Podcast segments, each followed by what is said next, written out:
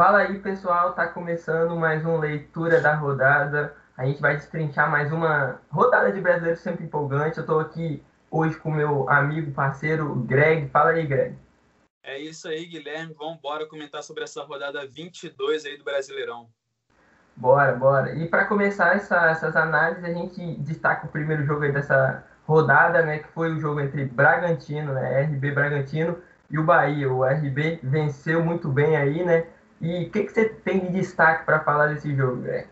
Então, o Massa Bruta, né, como é conhecido, a equipe do Bragantino acabou engolindo realmente a equipe do Mano Menezes, né? A gente até não esperava um resultado surpreendente desse assim, né, Guilherme? Gols aí de Ítalo, dois de Claudinho, grande destaque, a gente sempre exalta aqui esse camisa 10 do Bragantino. E o Elinho também, recém-contratado aí, veio de São Paulo por empréstimo, acabou marcando o seu gol também. O Bahia que não acabou ficando perdido ali, não conseguiu impor suas ações em campo. Sim, Greg, como você disse, né, o, o time do Maurício Barbieri que vem numa sequência boa, né, foi a segunda vitória seguida, o time aí também tinha um empate, ou seja, três jogos sem perder, já deu uma distanciada da zona ali do rebaixamento, e o Claudinho, né, é o grande destaque dessa equipe aí, artilheiro da equipe com 10 gols. Dando sequência, a gente vai falar aí do jogo, né, do Flamengo, a vitória do Mengão, a primeira vitória aí do, do Rogério Senna no comando do Flamengo, 3 a 1 em cima do Coritiba lá no, no jogo realizado no Maracanã que, que você tem para destacar aí dessa partida para a gente, Greg? Flamengo aí que teve quase 70% de posse de bola, né? 23 chutes ao gol, realmente foi visível a imposição do Flamengo ali na parte ofensiva. Porém, Guilherme, é sempre importante lembrar dessas pequenas falhas defensivas que fazem toda, toda a diferença para o Flamengo, uma desorganização ali na defesa, a gente já vê isso de alguns jogos, e é muito importante que o Rogério saiba consertar esses erros. É lógico que ele está chegando agora, mas é importante que ele saiba consertar esses erros por conta principalmente da Libertadores, porque a Libertadores é mata-mata, é confronto difícil, independente do clube que vem pela frente aí. Sim, Greg, como você disse, né, o Flamengo está agora se reestruturando, né, chegada do Rogério Senna, é, inclusive, assim, destacar que essa primeira vitória dele deixa um ponto positivo para a torcida que ele mesmo destacou que ele queria o time baseado em 2019, né? Então ele foi para esse jogo com esse intuito. O Flamengo jogou parecido com, com o time do Jorge Jesus, né? Amassando o Coritiba e o próprio goleiro, né? O Wilson admitiu no, no intervalo do jogo que foi pouco, que o Flamengo realmente dominou. Agora vale lembrar, né? O Flamengo já foca aí suas atenções para a Copa Libertadores. Quarta-feira tem, tem jogo, né? Contra o Racing da Argentina, então já muda a chavinha. Dando sequência aí no, no nosso leitura, vamos falar aí da, do jogo do Atlético Mineiro. Não, do Atlético Mineiro não, do Atlético Paranaense. O Atlético Paranaense venceu em casa aí. O que, que você tem para destacar é, dessa, dessa vitória do Atlético Paranaense em casa aí, Greg? Quarta vitória seguida aí do Furacão né, na competição, já consegue se distanciar um pouco da zona de rebaixamento. O Santos que veio mexido, né, Guilherme, por conta da Covid e também visando o confronto de Libertadores. Então, uma vitória importantíssima aí, placar mínimo, golzinho de Thiago Heleno de cabeça, mas faz toda a diferença para essa equipe de Paulo Tuori. Sim, como você disse, a Paranaense aí do Paulo Tuori está embalando, né? Agora pegou um ritmo interessante, já está até inclusive ali no meio da tabela então tem tudo aí para se distanciar e até, quem sabe, brigar por um, por um G6 dessa equipe que, apesar das, das dificuldades né, que teve ao longo do ano, é, jogadores, perdeu muitos jogadores, está recuperando e vamos ver o que, que acontece aí né, nessa equipe aí. Lembrando, a Atlético está com 28 pontos, eles também agora focam aí na, na Copa Libertadores, né? Tem, tem jogo contra o River Plate, jogo importante. Então é ficar de olho também nessa equipe aí do Paulo Tuori. Dando sequência no nosso leitura aqui, vamos falar do jogo agora, né, da derrota do Palmeiras, né? Perdeu pro, pro Lanterna Goiás fora de casa, 1 a 0, gol ali no final, né, do um golaço inclusive, né, do Miguel Piqueira, jogador aí do Goiás. O Palmeiras que vem cheio de desfalques, né, Greg? Eu queria que você destacasse aí. O que, que você viu dessa partida aí? Foi interessante? Então, é, bastante complicado né, para o técnico Abel Ferreira, diante dessa situação que você comentou, 21 desfalques aí, o Luiz Adriano que acabou saindo no início da partida lesionado, ele que é um dos homens gol aí dessa equipe do Palmeiras, do Verdão, né? Desfalques entre atletas com testados positivos para Covid e atletas com lesão muscular, então bastante complicado. Apesar disso, eu vejo que era um confronto muito importante para o Palmeiras vencer, apesar de ser fora de casa. Hoje não faz tanta diferença assim, né? Por conta de não ter a presença da torcida, mas superação do Goiás conseguiu no finalzinho ali um balaço do Miguel Ferreira acertar a gaveta ali, né? É, e acabou que não deu para o Everton pegar esse chutaço. Vitória muito importante para o clube esmeraldino, mas que segue lá na lanterna do campeonato. Sim. É, foi a primeira vitória, inclusive, né, do Goiás aí, desde a saída do Edson Moreira. O time vencia há 11 partidas, né? Então, assim, realmente a vitória é surpreendente, importante. E o Palmeiras aí, é, com esse, esse resultado, se distanciou um pouquinho ali da, da parte de cima da tabela e também é outro time aí que já foca agora no meio de semana na, na Copa Libertadores, vai enfrentar o Delfim lá no, no Equador, um jogo importante aí pro, pro time do Abel Ferreira, que, como você disse, está cheio de desfalque. Então, vamos ficar de olho aí também no Palmeiras na, na, Libertadores. Dando sequência, a gente fala agora do empate entre cariocas e, e paulistas, né? O empate de 1 a 1 entre São Paulo e o Vasco. O Cano abriu o placar aí pro, pro time Esmerald, Esmeraldino, o time vascaíno. E o, e o Luciano, né, atacante que vem jogando muito bem, empatou para o São Paulo. O que, que você pode falar para a gente também desse jogo, Greg?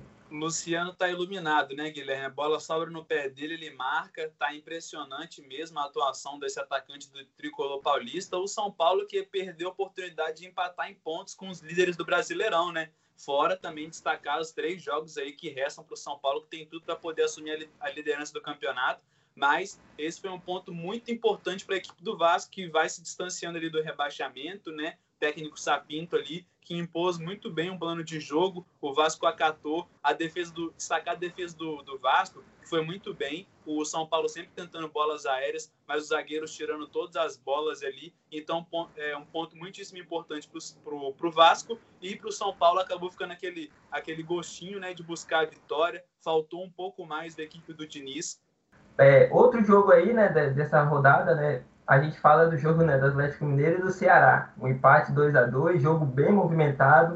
O que, que você pode destacar aí do, do jogo do líder né, do Atlético Mineiro? Só pelo placar a gente já consegue perceber que foi um jogo bastante movimentado, né, Guilherme? As duas equipes buscando gol a todo instante. E destacar também o Ceará, que foi muito valente. Inclusive, chegou às é, ficar na frente do placar, né? O Atlético buscou ali o gol de pênalti no finalzinho com o Keno. O Keno também, outro cara sempre marcando gols aí. O Ceará que teve um gol anulado também, é, com o Vina, que pegou de letra ali, outro grande é, jogador do, do Ceará. O Guto Ferreira, que está sempre implantando um excelente estilo de jogo nesse Ceará, né, Guilherme? O Ceará que está ali né, no meio da tabela tem que ficar ligado, é muito importante ficar ligado no rebaixamento, buscar se, se, distanciar sempre, é muito importante. E o Ceará que desceu uma posição, né? Por conta dessa, desses jogos que ocorreram aí, agora se encontra em 15 e o Atlético Mineiro, que é o líder ali do campeonato, empatado em pontos com o Flamengo.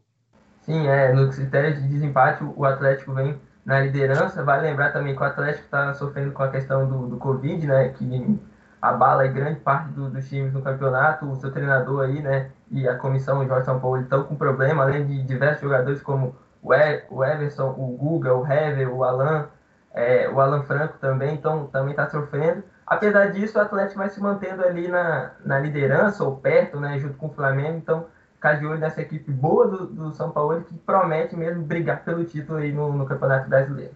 Dando sequência aí em mais um jogo aí da, da 22 rodada, a gente fala de Fortaleza, né, que venceu no Newton Santos, venceu o Botafogo aí por 2 a 1 e o Botafogo está numa situação complicada, né, Greg? Bastante complicado para o Glorioso, que está com 20 pontos lá na vice-lanterna, sob o comando aí do argentino Emiliano Dias, e o Fortaleza sob o comando de Chamusca, né? Estava fazendo um excelente trabalho no Cuiabá, agora pegou esse Fortaleza aí, aos poucos vai colocando as suas ideias dentro de campo. Vitória importantíssima para o Fortaleza, Fortaleza que reencontra a vitória após seis jogos consecutivos aí, né? E o, e o Botafogo, importante comentar, que já é a terceira derrota seguida. Então é muito importante o Glorioso fique atento aí na competição, porque o de bastidor, né? Tá tudo muito complicado, tudo muito conturbado ali na diretoria torcida brigando bastante ali com, com, com a diretoria ali também. Então é muito importante que o Botafogo busque se restabelecer. É claro que é muito complicado, mas vai, vai seguir nessa luta aí contra o rebaixamento. Sim, Greg, e destacar né, os gols aí do, do jogo foi do Bergson e do Davidson, né, pro Fortaleza, e o Barley contou pro, pro Botafogo. E como você disse, o Botafogo está numa situação complicada, eu estava vendo a sequência é complicada de próximos jogos também, delicada, né? Inclusive na próxima rodada já enfrenta o líder, né, que a gente está falando agora, o Atlético Mineiro fora de casa, então o Botafogo está numa situação delicada, tem 20 pontos, né, está na penúltima posição, precisa reagir. E o Fortaleza, primeira vitória aí, né, do Marcelo Chamusca, né, tá ali na 11 primeira posição com 28 pontos. É, Para seguir aqui no nosso leitura, falar do jogo aí, um jogo, é, um jogo de viradas, de gol olímpico, foi a vitória do Fluminense lá no Beira-Rio, né? Venceu o Internacional por 2 a 1 gols de Luca e do Caio Paulista aí, e o, o Inter tinha abrido o placar com o Maurício, né, atacante. É, vitória importante aí para o time do Odair Helmut e mais uma derrota, né, para o time do, do Abel Braga. O que, que, você pode falar também desse jogo, Greg? O Inter caindo de rendimento com o Abel Braga, né, Guilherme? Tá tudo muito complicado. A gente já comentava em off sobre essa questão do Abel. É, o Inter, ao meu ver, vai seguir caindo nas competições. Tá realmente bastante complicado. O Galhardo chegou a marcar duas vezes, ele que é o grande artilheiro aí do Inter, né? Mas os dois gols muito bem anulados. E destacar o excelente trabalho feito pelo Odaí. A, a imprensa tem pouco comentado sobre isso, mas a gente segue aqui falando sobre a importância do Odair Helman nesse elenco do Fluminense, que é um elenco limitado, mas que está na quinta posição do Campeonato Brasileiro, tem só o Brasileirão para disputar, tem tudo para chegar longe na competição, então é de se aplaudir esse trabalho do Odair, que teve uma leitura muito importante também durante a partida, de colocar o Caio Paulista para decidir o jogo, então muito importante mesmo esse trabalho feito pelo Odair dentro do tricolor. Sim, e, para consolidar isso tudo que você falou do Odair, o Fluminense tem 35 pontos, né? Tá ali na quinta colocação dentro do G6, só um ponto atrás do Inter, que tem 36 e vem caindo, né? É, se, distanciando já dos líderes, né? Atlético e, Flamengo, então precisa reagir. E a questão do Fluminense é isso aí, um elenco limitado, como você disse, e o Odair Helmut vai se adaptando, tem uma característica meio de camaleão, ele vai se adaptando às circunstâncias, às dificuldades, e mantendo o Fluminense ali nessa parte, né, de brigar por uma vaga na Libertadores. Então é muito interessante esse trabalho aí na equipe carioca.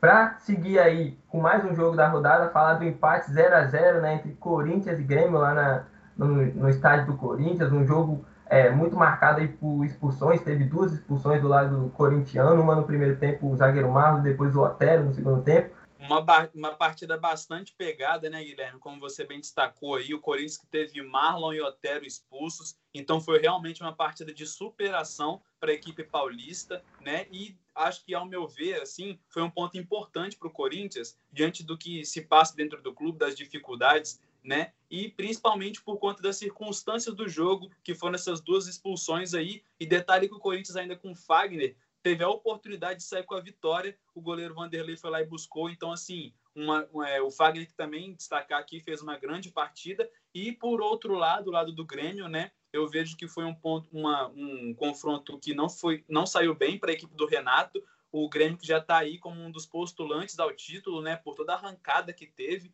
e pela dedicação que está tendo nesse Brasileirão também, pelos pontos que vem conquistando. E para fechar essa 22 segunda rodada aí de Campeonato Brasileiro, a gente vai falar do, do, jogo de ontem, né, que foi a vitória importante aí do Atlético Goianiense fora de casa, lá na Ilha do Retiro, bateu por 1 a 0 é, a equipe do esporte, o gol foi marcado pelo atacante Janderson, eu queria que você destacasse aí o que, que você viu desse jogo. É vitória importante, né, Greg?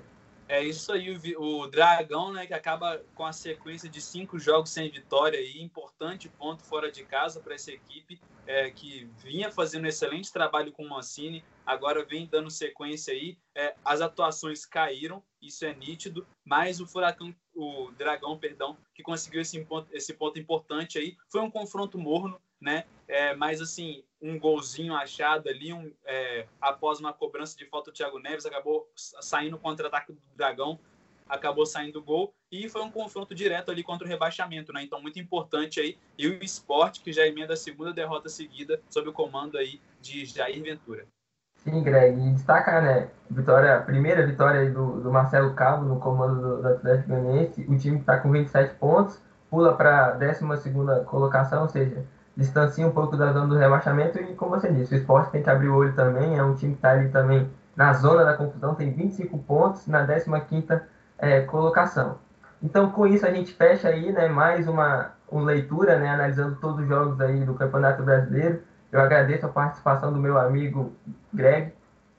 Valeu, Guilherme. Valeu, galera que está nos acompanhando aí. Fiquem sempre ligados, porque tem muitas análises das rodadas do Brasileirão para vocês. É isso aí, pessoal. Até a próxima. Valeu.